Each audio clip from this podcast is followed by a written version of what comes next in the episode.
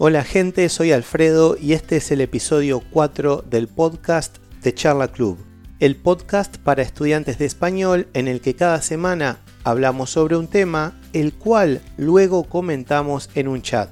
Se pueden registrar para el chat gratis en charlaclub.com, donde también van a encontrar la transcripción y la traducción de cada episodio del podcast, también gratis. Para los que escuchan por primera vez, les digo que me dedico a enseñar español a través de la conversación, que soy de Uruguay y que me encanta enseñar español y ahora también hacer este podcast y chat semanal para que practiquen y mejoren su español más y más. El tema de hoy es tatán tatán, coches híbridos y eléctricos en Uruguay.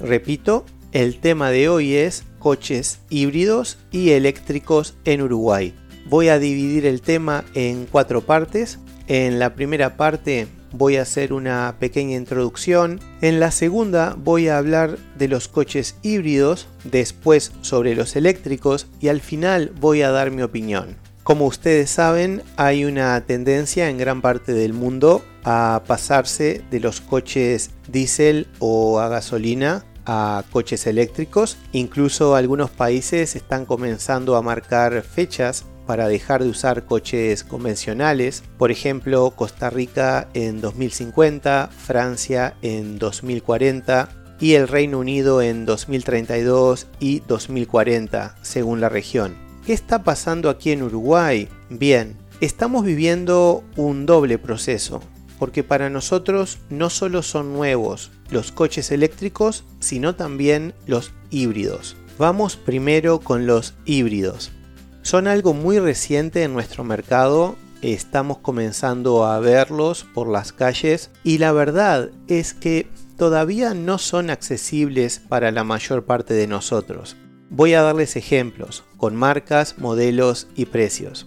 El híbrido más económico es el Toyota Prius C. No confundirlo con el Prius clásico, el C es más pequeño y aquí cuesta unos 26 mil dólares americanos. Y por ahora este coche es el más económico entre los híbridos. Pero si lo comparamos con el resto de los coches, no lo es. No termina siendo económico.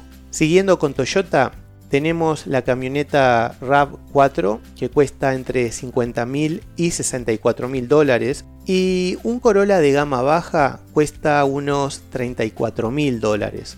Si hablamos de Hyundai, un Ioniq cuesta entre 35 mil y 40 mil, un Sonata cuesta 52 mil. Bueno, no quiero que se aburran con tantos números, la cosa es que con esos precios los híbridos todavía no son accesibles para el gran público. Ahora vamos con los eléctricos. Bien, todavía no son una opción para el gran público, diría que no son una opción para casi nadie a nivel individual o familiar. En el mercado local por ahora está el Nissan Leaf que cuesta 53 mil dólares y leí que la marca china BID va a traer un modelo pequeño antes de fin de año creo pero todavía no sé el precio.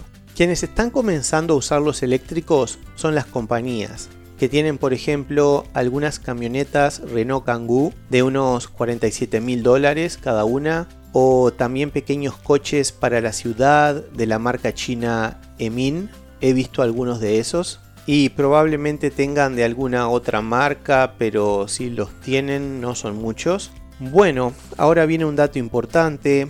El gobierno da beneficios a quien compren eléctricos, como descuentos en el pago de impuestos y mejores precios en la electricidad. Y para las compañías los beneficios son aún más grandes. Por ejemplo, el Nissan Leaf, que para un particular, o sea, una persona común, cuesta 53.000, como dije, para una compañía cuesta entre 29.000 y 41.000, dependiendo del paquete de beneficios que use la compañía. Entonces, en resumen, para las compañías los eléctricos están comenzando a ser una opción interesante porque obtienen beneficios del gobierno y además usan mucho su flota. Y este último es un factor fundamental para que valga la pena la inversión.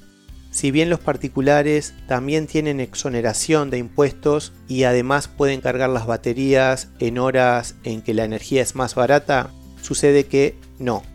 Todavía no es una buena opción para este segmento del mercado. Bien, ahora voy a dar mi opinión sobre lo que creo que va a pasar en los próximos años. Naturalmente me refiero a Uruguay, que es donde vivo, que es el mercado que más o menos conozco. Pienso que cada vez vamos a tener más de estos coches, especialmente si llegan modelos desde China de entre 15 mil y 20 mil dólares, que sería un rango de precios atractivo para la mayor parte de la población.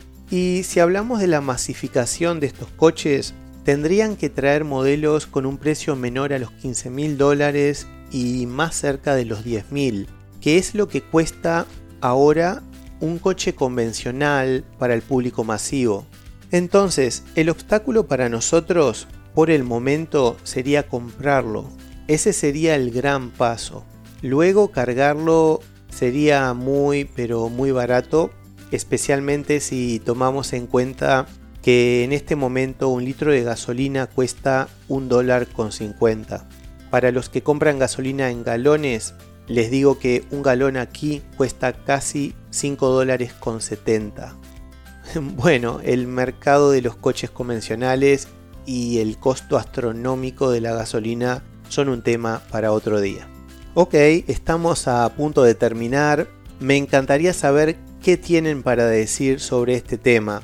Me vienen algunas preguntas a la mente, por ejemplo, ¿usan los coches híbridos en su parte del mundo? ¿O tienen eléctricos o no?